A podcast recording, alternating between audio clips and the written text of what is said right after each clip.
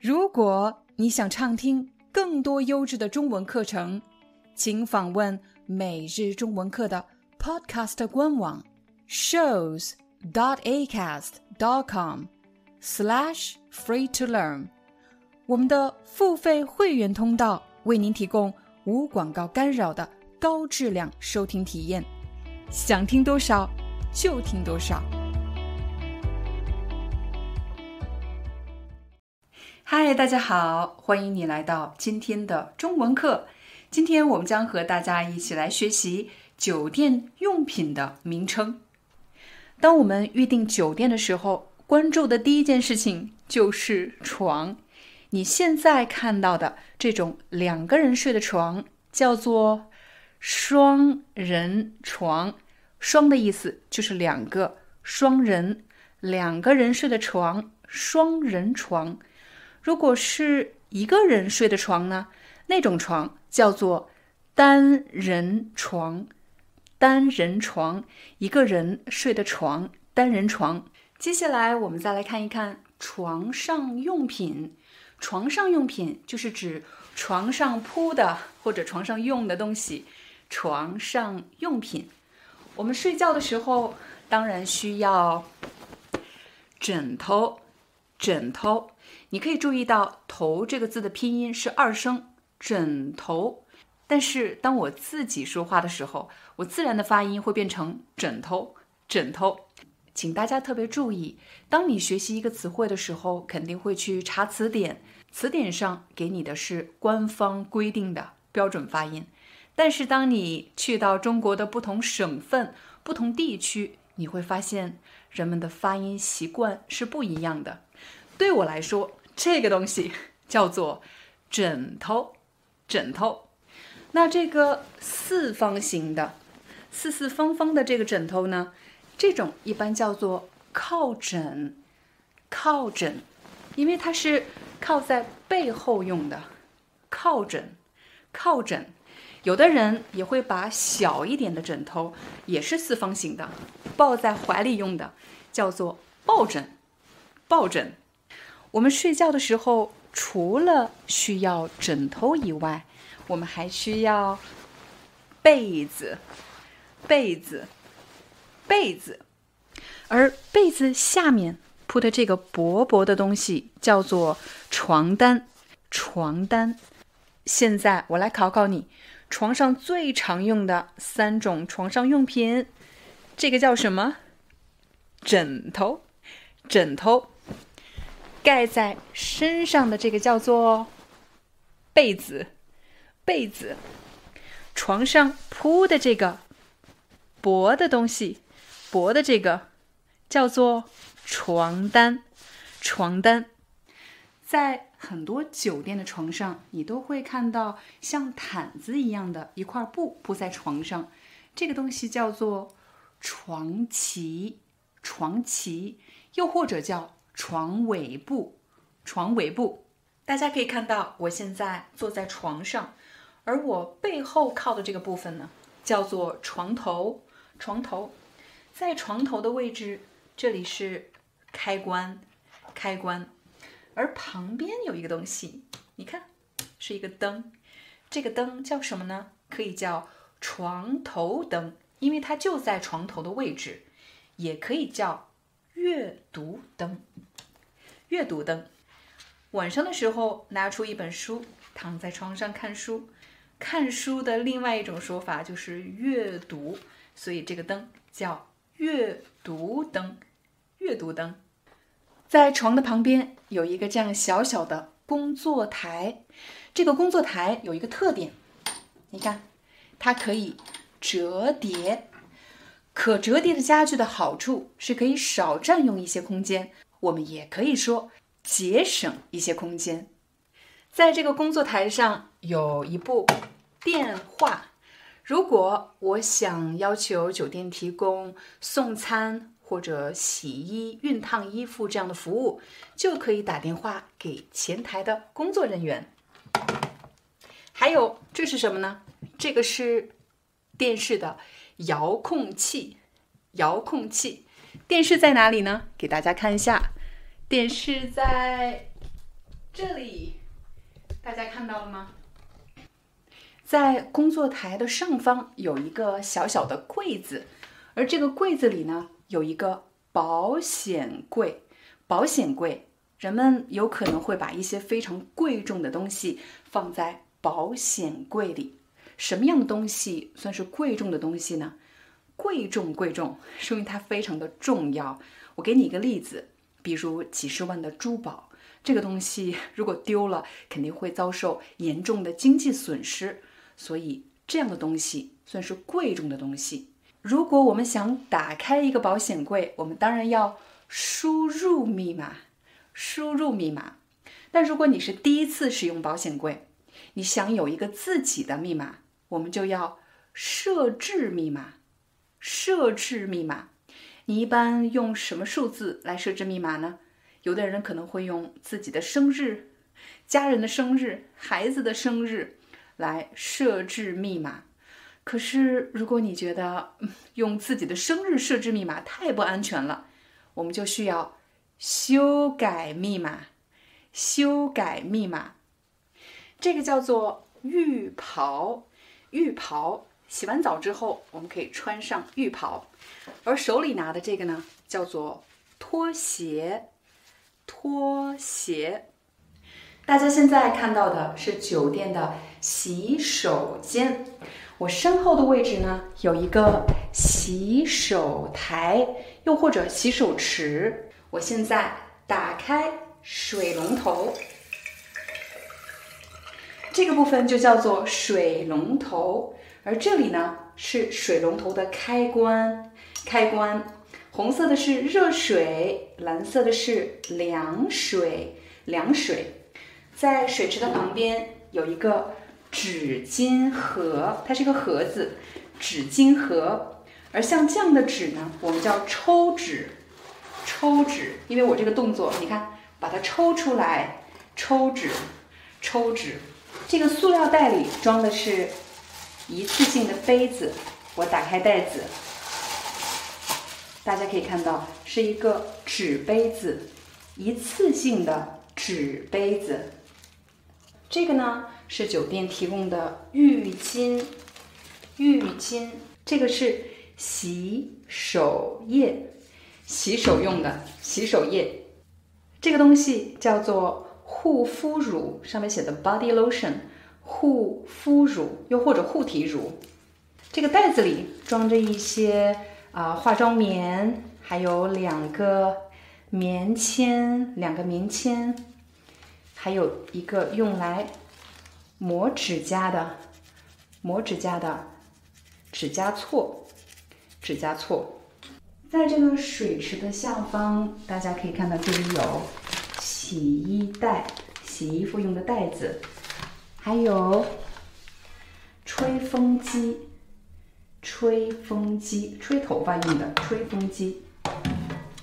下一个，熨烫衣服用的熨斗，熨斗。这个呢叫做淋浴器，淋浴器。这个洗头发、洗身体都可以。如果洗头发的，我们说洗发水。如果是洗身体的，一般叫沐浴乳或者沐浴露。那洗完头发之后呢，用来保护头发的叫做护发素。护发素。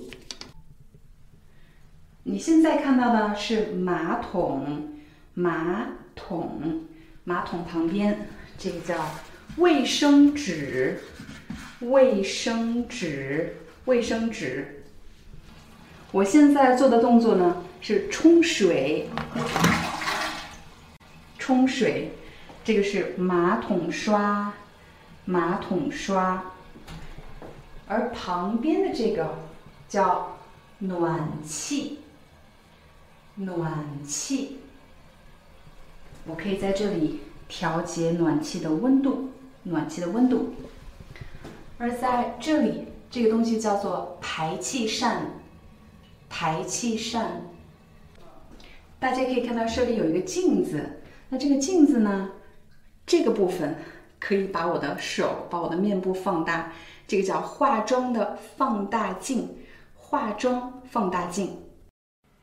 现在，请大家想象一下，如果你要和家人一起去旅行，你最想去中国的哪个城市呢？你们一共是几个人？有几个大人？有几个孩子？你们的酒店预算大概是多少？也就是你们大概想花多少钱住酒店？你们想去哪些地方玩呢？如果以我们家为例，我最想带家人去的城市是上海，因为我的第一个孩子是在上海出生的。这次旅行，我们一共有两个大人，两个孩子。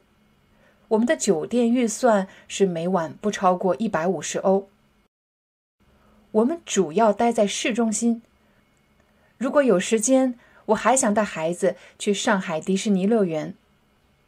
预订酒店，我会首先考虑这四个方面：第一，酒店的交通，也就是酒店附近是否有公共交通，比如公共汽车、地铁；第二，酒店的地理位置，我希望酒店最好靠近市中心；第三，评分。比如，我会通过评分来看酒店的卫生状况是不是干净、安全，所以我会选择评分高一点的酒店。第四，价格，我们希望选择价格适中、不要太贵的酒店，所以我要找的酒店是满足以上三个条件，并且价格不要超过每晚一百五十欧。接下来，我们将和大家一起在网站上。用中文预订酒店。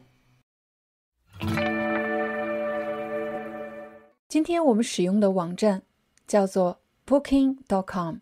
这个网站其实除了可以预订酒店以外，还可以预订机票、租车，甚至机场出租车等等其他的服务。但是在今天的视频中，我们主要练习怎么用中文网站预订酒店。好的，我们首先要输入三个信息。第一个信息是目的地，也就是我们要去的城市。我将输入上海。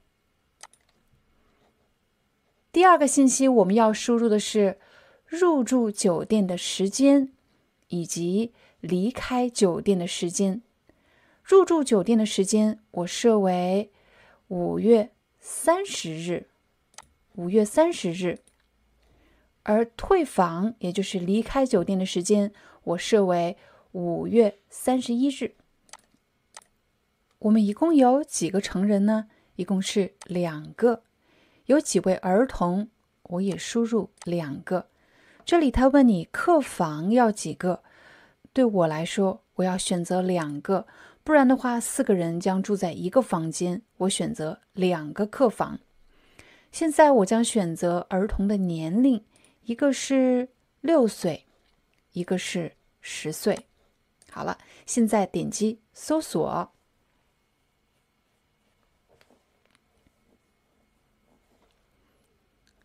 一共有三百九十九家住宿，也就是有三百九十九家酒店或者公寓。这么多酒店，我们将怎么选择呢？首先，我们可以来看一看他们的价格。这些是一百一十五欧、一百零七欧，但是有的比较贵，一百七十八欧。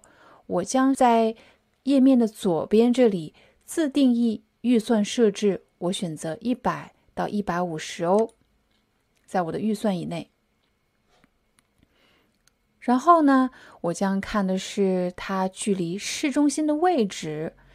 你可以在酒店的下方看到一排小字，靠近地铁站。也就是这家酒店的两百五十米左右的距离有豫园站这个地铁站。如果有地铁站的话，在旅行的时候是非常方便的。而有另外一家酒店，你可以看到上海国际贵都大饭店，这里上面写的是离中心地区三点一公里，但是我把鼠标放在上面写的是。此处指的是地图上的直线距离，乘汽车或其他公共交通可能稍远，也就是会比较远的意思。所以我会在这个页面的左边选择距离市区三公里内啊，不要太远了，三公里内。现在我们的选择又缩小了，变成了二十二家公寓。这里你可以看到，有的是公寓，有的是酒店，有的是宾馆，是什么意思呢？通常公寓就好像我们的公寓楼，它其实比较适合一家人住在里面的。呃，它通常会有厨房、洗衣机之类的生活设施。而像这种的话，外滩店一般指的是酒店，而下面宾馆，宾馆。相对来说，它的级别就是比较低了，而且我们可以看到右边有评分，八点四分、八点七分和七点四分，所以我会选择评分比较高的，评分比较高的。我们来一起看一看康博上海外滩店。点开之后呢，你可以看到这家酒店的客房的照片，在下方你可以看到是。高级大床房可住两人，一张大号双人床。可是我们一共是四个人，只有一张大号一张大号双人床吗？我想来点击一下这张照片来看一看。这是一张床，浴室、洗浴用品、电视、一个小的沙发椅、淋浴。可是对我来说，如果是四个人住在这样的房子里面，实在是太拥挤了，我不会考虑这家酒店。现在让我们来看看其他几家酒店。刚才我们看的是康博上海外滩店，现在我将看一看上海新黄埔酒店公寓。还是一样的，你立刻可以看到房间的照片。在下方，他写的是可住四人，一张大号双人床，这是第一个卧室。卧室二，一张单人床，一张单人床。我们来点开看一看，这是它的浴室，看上去并不是特别的豪华，也不是特别的精美，呃，装修比较陈旧。但是呢，它有厨房，所以可以在这里做饭。这里有两个单人床，它在卧室二的下方备注了一行小字：可应住客要求提供一张婴儿床或一张加床。也就是说，如果我们认为一张大号双人床加一张单人床不够住的话，还可以要求再加一张床。这个公寓的好处是它的空间是比较大的，每个人都有一张床，但是。它的酒店设施看起来比较陈旧，这是我不太喜欢的地方。让我们再来看看还有没有其他的选择。大概我们已经知道八点四分、八点七分是这样的情况了，我们就不会再去看七点四分的。我们再来看一看，你可以看到下面有两卧室公寓，两卧室公寓也是靠近地铁站。我决定先来看一看王宝和大酒店，它靠近 Eastern Nanjing Road。现在大家可以看到这家酒店的装修，它的设施看上去就现代很多啊。我们来看下面有几张床，两张单人床吗？而且早餐要十四欧，高级双床间，不提供婴儿床和加床，也就是只有两张床，两。张单人床，也就是一个大人要带着一个孩子睡在这样的房间里面。嗯，对我来说这倒是没有问题的，我可以和我儿子睡在同一个床上。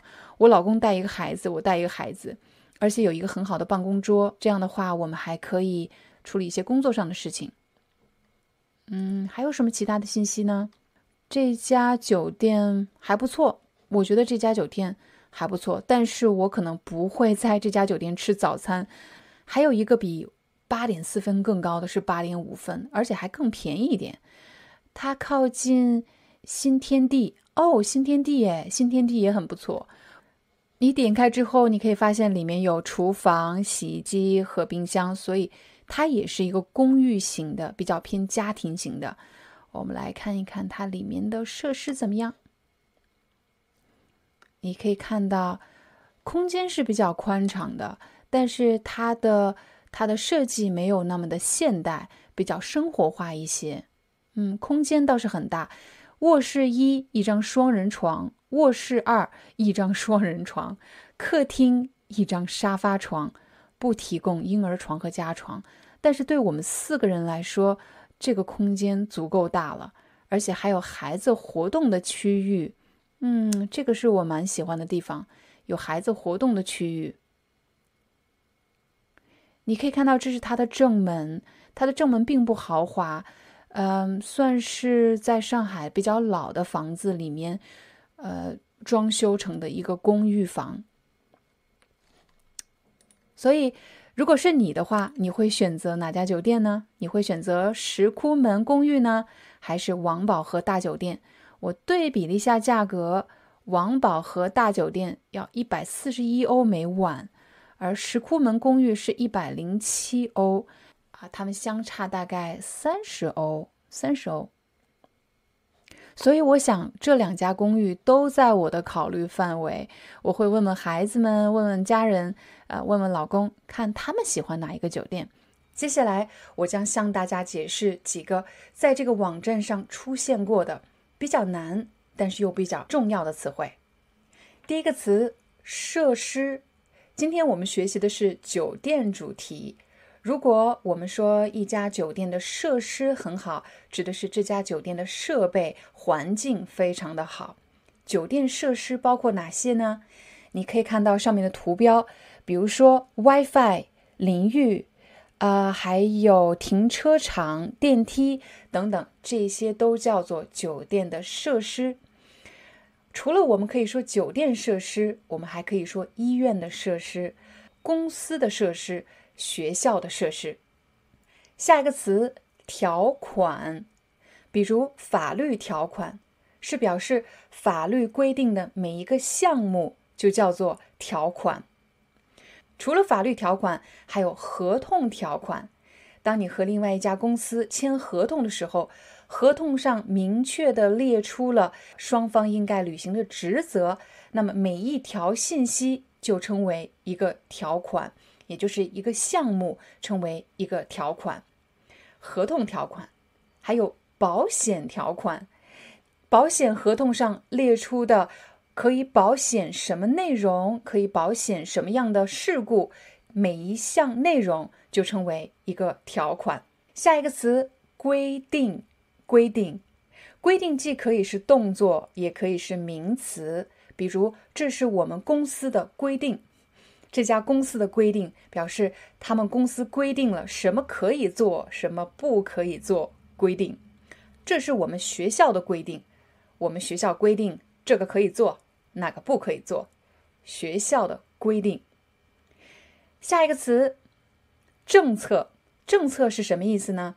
通常你会听到国家的政策或者公司的政策。一个国家的政策是表示应对某件事情而提出的办法政策，公司政策，公司政策表示为应对某件事情公司提出的解决办法公司政策。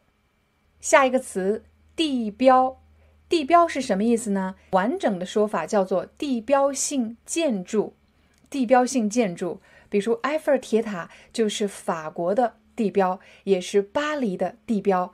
它是巴黎的地标性建筑，也就是一个建筑是一个城市的标志或者一个国家的标志。你们城市的地标性建筑是什么呢？最后一个词，连锁酒店。首先，我们来解释连锁。连锁是一种商业模式，通常是指这些酒店都共享同一个品牌，他们的经营模式都是一样的。连锁酒店。旁边和附近，旁边和附近这两个词的意思比较接近。我可以给大家两个例子，一个是今天晚上我们可以去我家旁边的一家餐厅吃饭。如果我说我家旁边的一家餐厅，可能是我下楼，在我家的左边，在我家的右边，或者在我家的对面，也可能是在我家的后面，在我家的旁边有一家餐厅。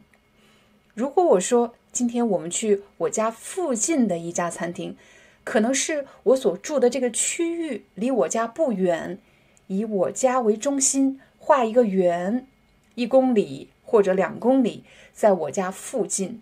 所以你会发现“附近”这个词其实它的范围更大一点，而旁边指的是左边、右边、前边或者后面。比如，你想坐我旁边吗？坐在我的左边，或者坐在我的右边，旁边。下一组表达：公共交通便利或者发达。公共交通是什么意思呢？你肯定知道，公共汽车。公共的意思是表示大家共用的，称为公共。那也就是我们大家都可以使用的交通方式，就称为公共交通。比如公共汽车、地铁、火车，公共交通。如果我说一个城市的公共交通很便利，表示这里的公共交通很方便，我可以很容易的找到一个公共汽车站、地铁站。当然，我们也可以说这个城市的公共交通很发达，表示它已经发展到了一个很高的程度，很发达。下一个表达列出预算，预算是什么意思？预算就是表示你提前计算要花的钱，就叫做预算。比如我们住酒店的预算是每晚不超过一百五十欧。我们的酒店预算，在生活中我们有各种各样的预算，比如住房的预算、旅游的预算、买衣服、买菜、买东西的预算。当我们写下这些预算的时候，这个动作就称为列出，可能有很多项预算。我列出第一项预算，我列出第二项预算，列出预算。下一个评分，分就是分数。当你考试的时候有一个分数，当体育运动员参加比赛的时候也有一个评分。评分指的是给出的分数。评分有的酒店网站上是有评分的，比如满分是十分，如果你看到它的评分是八分，还不错。满分十分，他得了八分。如果满分十分，他得了五分呢，或者六分，说明这家酒店不太好。下一个评级，评级级的意思就是级别，级别。当我说分数的时候，是跟数字有关，多少分是一个数字。而当我说级别的时候，你看我的手势，它其实是有一个高低的级别，那么就有了高级、中级。和低级，比如餐厅是可以评级的，有高级餐厅、中级餐厅，还有比较廉价的、很普通的餐厅。高中低三个级别。酒店有没有呢？当然有，比如五星级酒店、四星级酒店、三星级酒店，还有两星级酒店。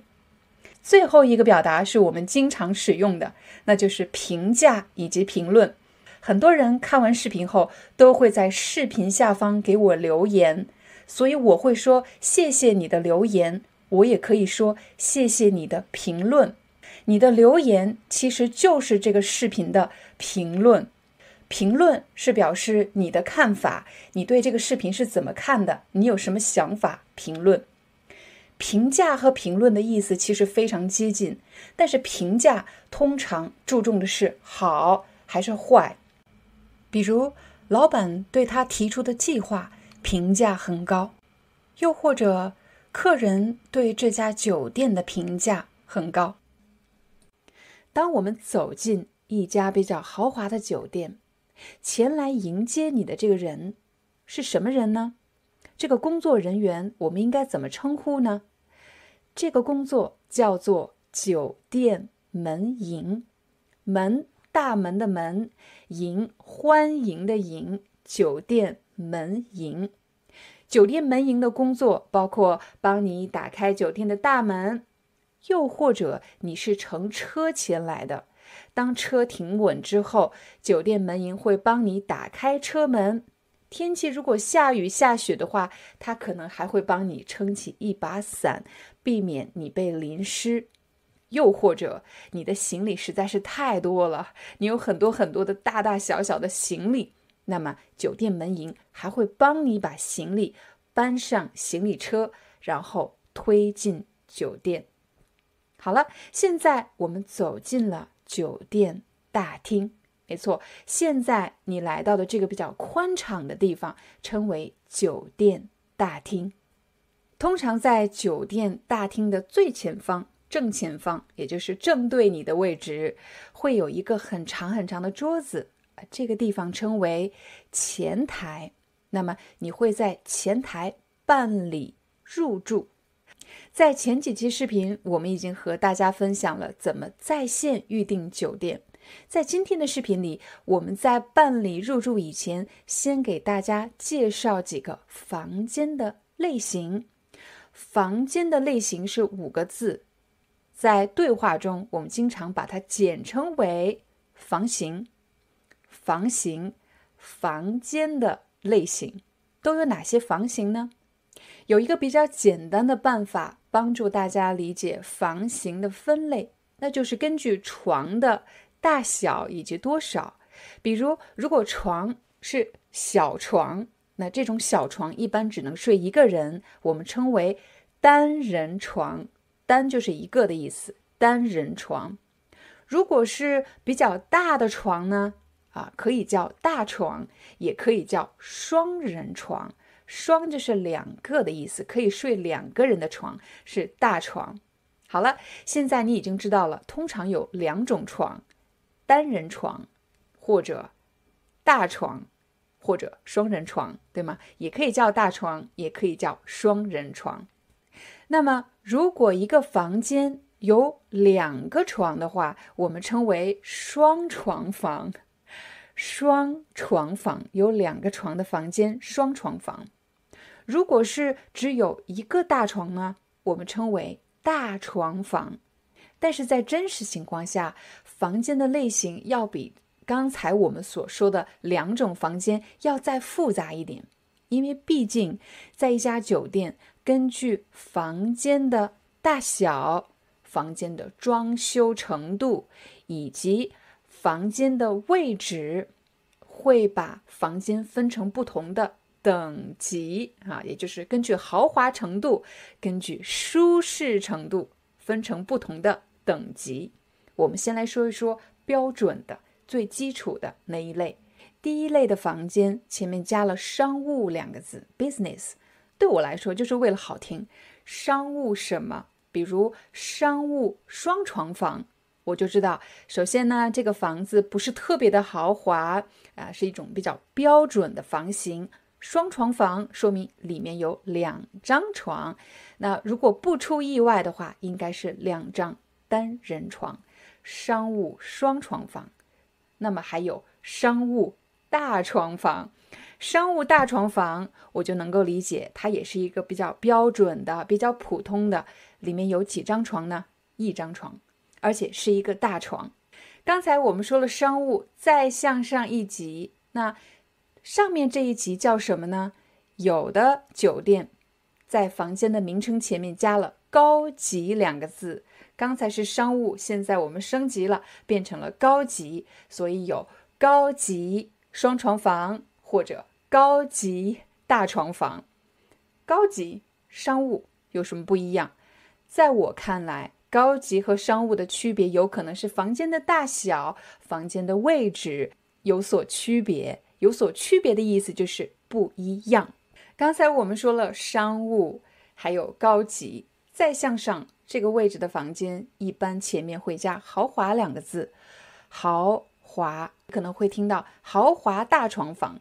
豪华大床房不出意外，应该是表示它的房间设施非常的豪华啊，房间非常的大，但是只有一张床。豪华大床房，那还有呢？可能你会看到另外一种房间就更贵了，叫做豪华套房、豪华套房或者豪华套间。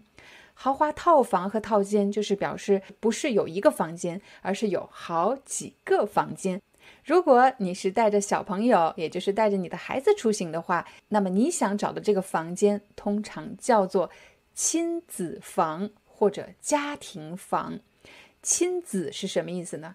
亲子就是爸爸妈妈和孩子的意思，就称为亲子。你可以看到有什么呃亲子游戏、呃亲子活动、呃亲子书籍、亲子电影。总之，只要加了“亲子”这两个字，就是表示爸爸妈妈和孩子的意思。亲子房。那和大家聊完各种各样的房型，我们终于要正式入住酒店。那么入住的流程是怎么样的呢？通常会有什么样的对话？一般前台接待人员首先会询问：“你好，请问您提前预定了房间吗？您提前预定了房间吗？”如果你看了前几期视频的话，我们曾经讲过在线预订酒店。当然，我们已经提前预定了酒店。那么你回答这个问题就可以说：“是的，我提前预定了酒店。”他会问你：“您预定的是哪一天的房间？”比如我们预定的是六月二十八日啊入住，六月二十九日退房。退房就是你离开酒店，所以我们预定的是六月二十八日入住，六月二十九日。退房住一晚，当然你在预订酒店的时候就已经选择了房间的类型，并且完成了支付。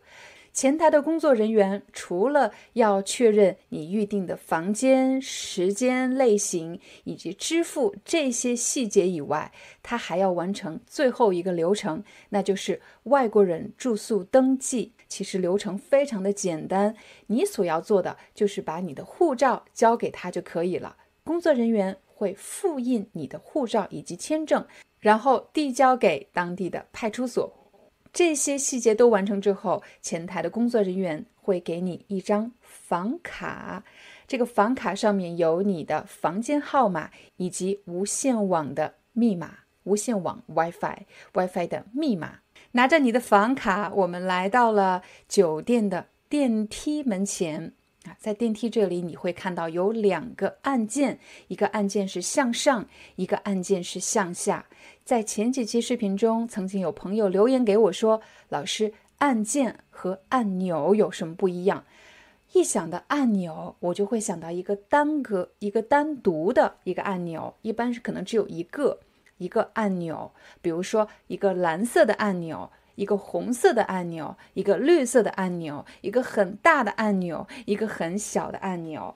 但是按键呢，我会想到有很多个，比如说电脑上的键盘上的按键有很多个，比如说遥控器，你看电视时候的遥控器上面那个叫做按键。按键。当你走进电梯之后，在电梯的内部，你可以看到有很多很多的按键。一楼、二楼、三楼、四楼、五楼、六楼，有很多很多的按键。在很多酒店的电梯里面，这个按键上通常会写着“大厅”。刚才我们解释了“大厅”，大厅表示你进入到酒店之后最大的那个空间，称为大厅，前台的位置。还有什么呢？有的时候会显示“地下停车场”，地下停车场，比如说。B 一是地下一楼，B 二是地下二楼。地下的位置通常是停车场。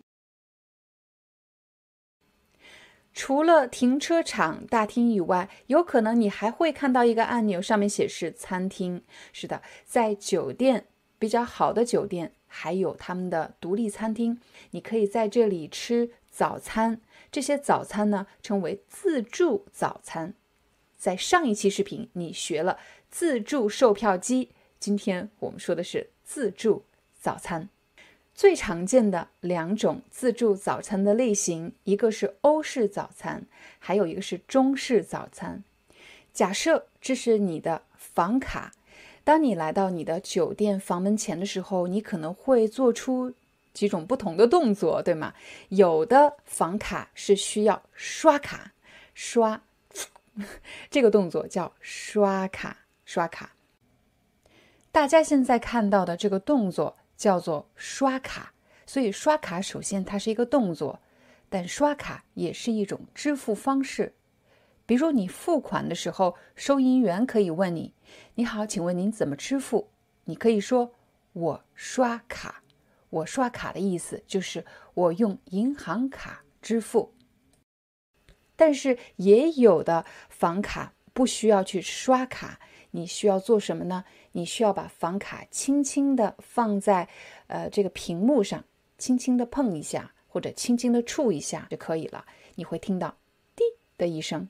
房门就打开了，那么也有可能你需要把门把手开门的这个把手叫门把手，把门把手向下压，向下压，三个动作。我们刚才说了刷，刷什么？刷卡，还有轻触，也就是轻轻的碰一下，轻轻的碰一下，滴。还有第三个，把门把手向下压。向下压。如果你住的是比较老式的酒店，呃，老式的宾馆，你拿的是钥匙，那么钥匙这个动作我们叫什么呢？转动钥匙，转动钥匙，对，转动钥匙。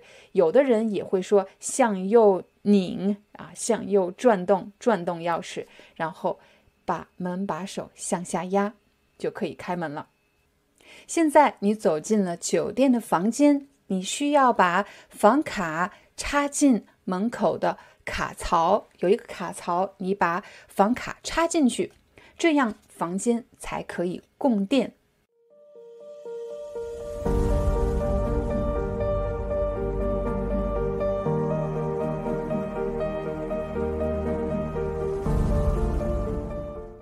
接下来，我们和大家来聊一聊。酒店房间设施常见的一些问题，比如说酒店的房间一般都有空调，空调有独立的空调，独立的空调就是你可以看到房间里面有一个单独的空调，还有一种空调呢叫做中央空调。那空调通常有两种功能，一种是制热功能，也就是可以啊可以给房间提供暖气的。制热功能，还有一种功能呢，叫做制冷功能，也就是可以给房间提供冷风、冷气。制冷功能，有时候你可能会遇到这样的情况，比如空调不制冷，也就是不管你把温度调到多么低，可是却没有冷风，那么你就可以给前台，对，给前台打电话说，我的房间空调不制冷。同样的，如果你的空调没有暖气，不管你把温度调到多么高都没有暖气的话，那么你就可以给前台打电话说：“我的空调不制暖。”让我们再走进酒店房间的洗手间看一看，在洗手间里，你可以找到有一个淋浴喷头，在喷头的下方有一个浴缸。在洗手间，你还会找到酒店提供的洗浴用品。最常见的三种洗浴用品是洗发露或者洗发液、护发素以及沐浴露。我手上就拿着一瓶洗发液，我也可以说洗发露。如果我倒了之后呢，发现没有了，我应该怎么说呢？我说我的洗发液用完了。用完了就是没有了。在这里，大家可能还需要一个词，叫做一次性用品。什么叫一次性用品呢？一次性用品就是表示你只能使用一次就要扔掉的这些用品，称为一次性用品。在上海的酒店，目前已经停止了提供一次性用品。那么这些一次性用品都包括哪些呢？比如。一次性的梳子、梳子、梳头、梳子，一次性梳子，还有一次性牙刷、一次性剃须刀、剃须刀。那这个动作叫什么的？叫刮胡子，刮胡子。也可以说剃须啊，剃须。我没有胡子，所以我不需要刮胡子，我不需要剃须，这个叫剃须刀。如果你的剃须刀用了一次就要必须要扔掉的，那这种就叫一次性剃须刀。当然了，还有一次性牙膏。我手上的这些，我手上拿的这些是一次性用品吗？不是一次性用品，嗯，不是一次性用品。现在我们再回到酒店的房间，你可能还会关注的是床垫。床垫就是你睡觉时躺的那个垫子，就叫做床垫。我不知道你喜欢睡软一点的床垫呢，还是稍微硬一点的床垫。我个人其实不喜欢太软的床垫，太软的床垫睡完之后呢，我会背疼，我会腰疼。我个人喜欢。稍微硬一点的，稍微硬一点啊，不是很硬，稍微硬一点的床垫。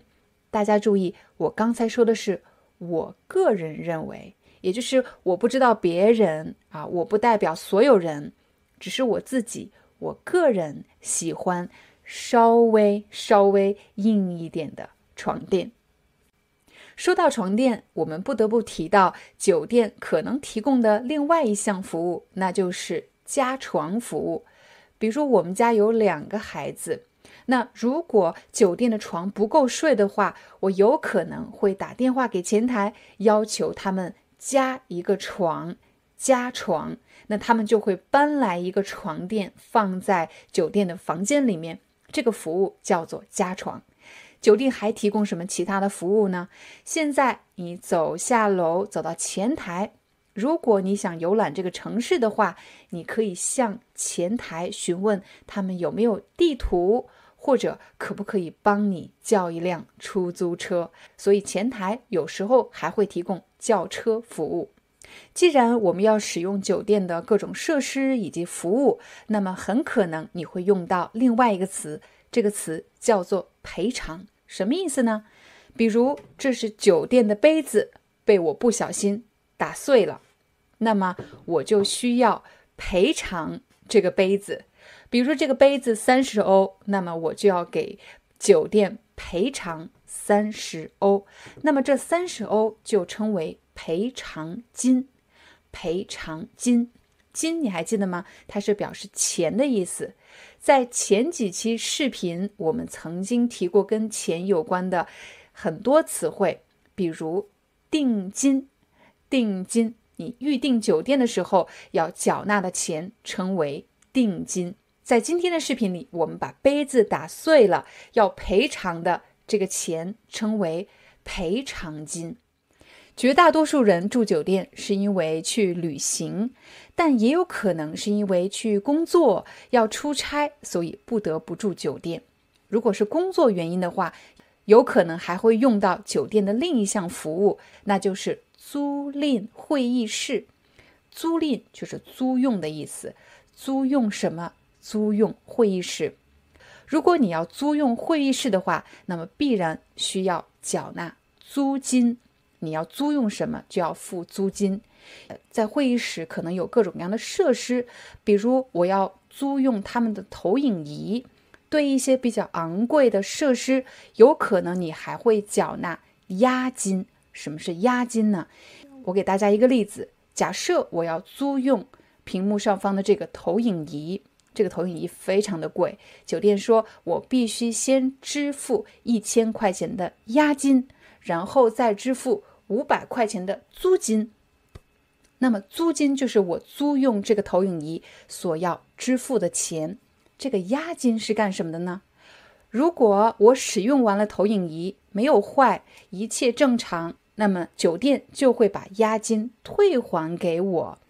如果投影仪坏了或者丢了，那么不好意思，这个押金。酒店是不会退还给我的，大家明白了押金是什么意思了吗？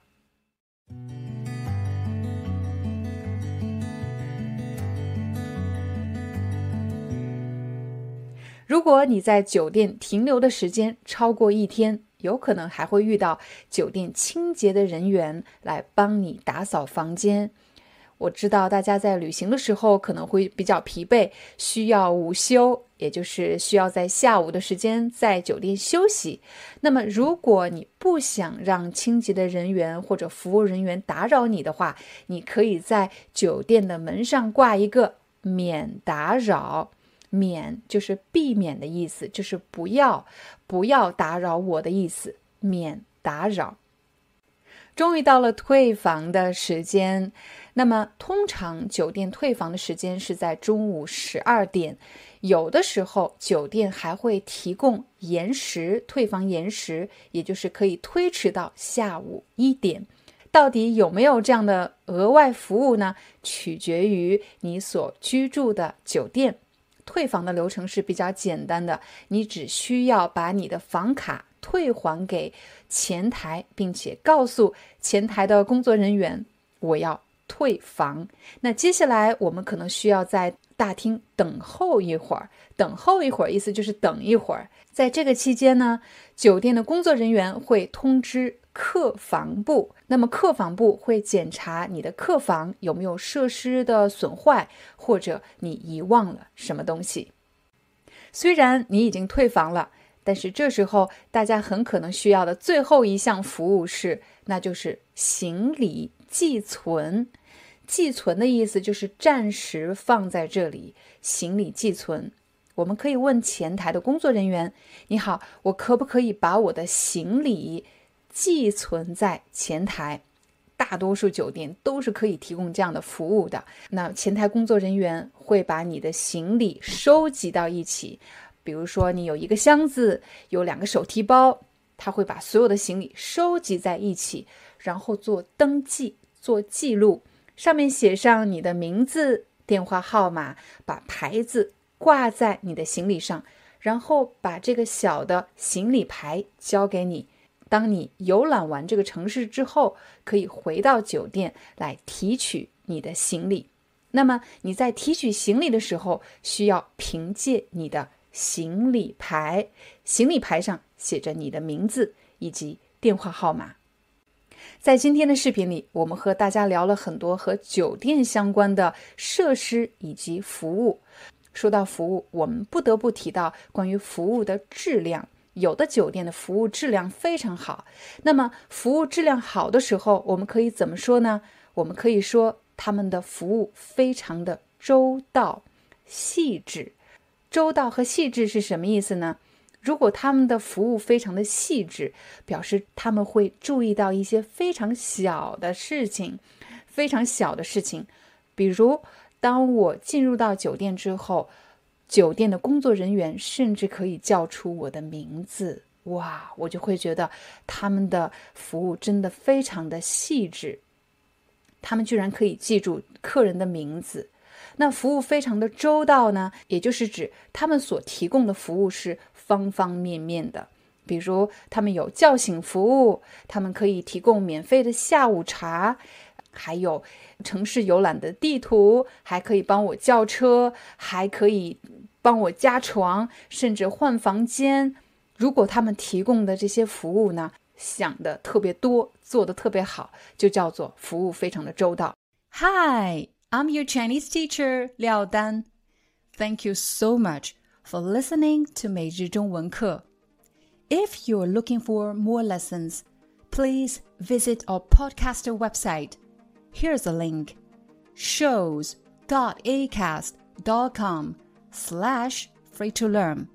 As a silver member, you can get access to all the lessons we've created to help you learn natural Chinese in a fun, interesting, and immersive way.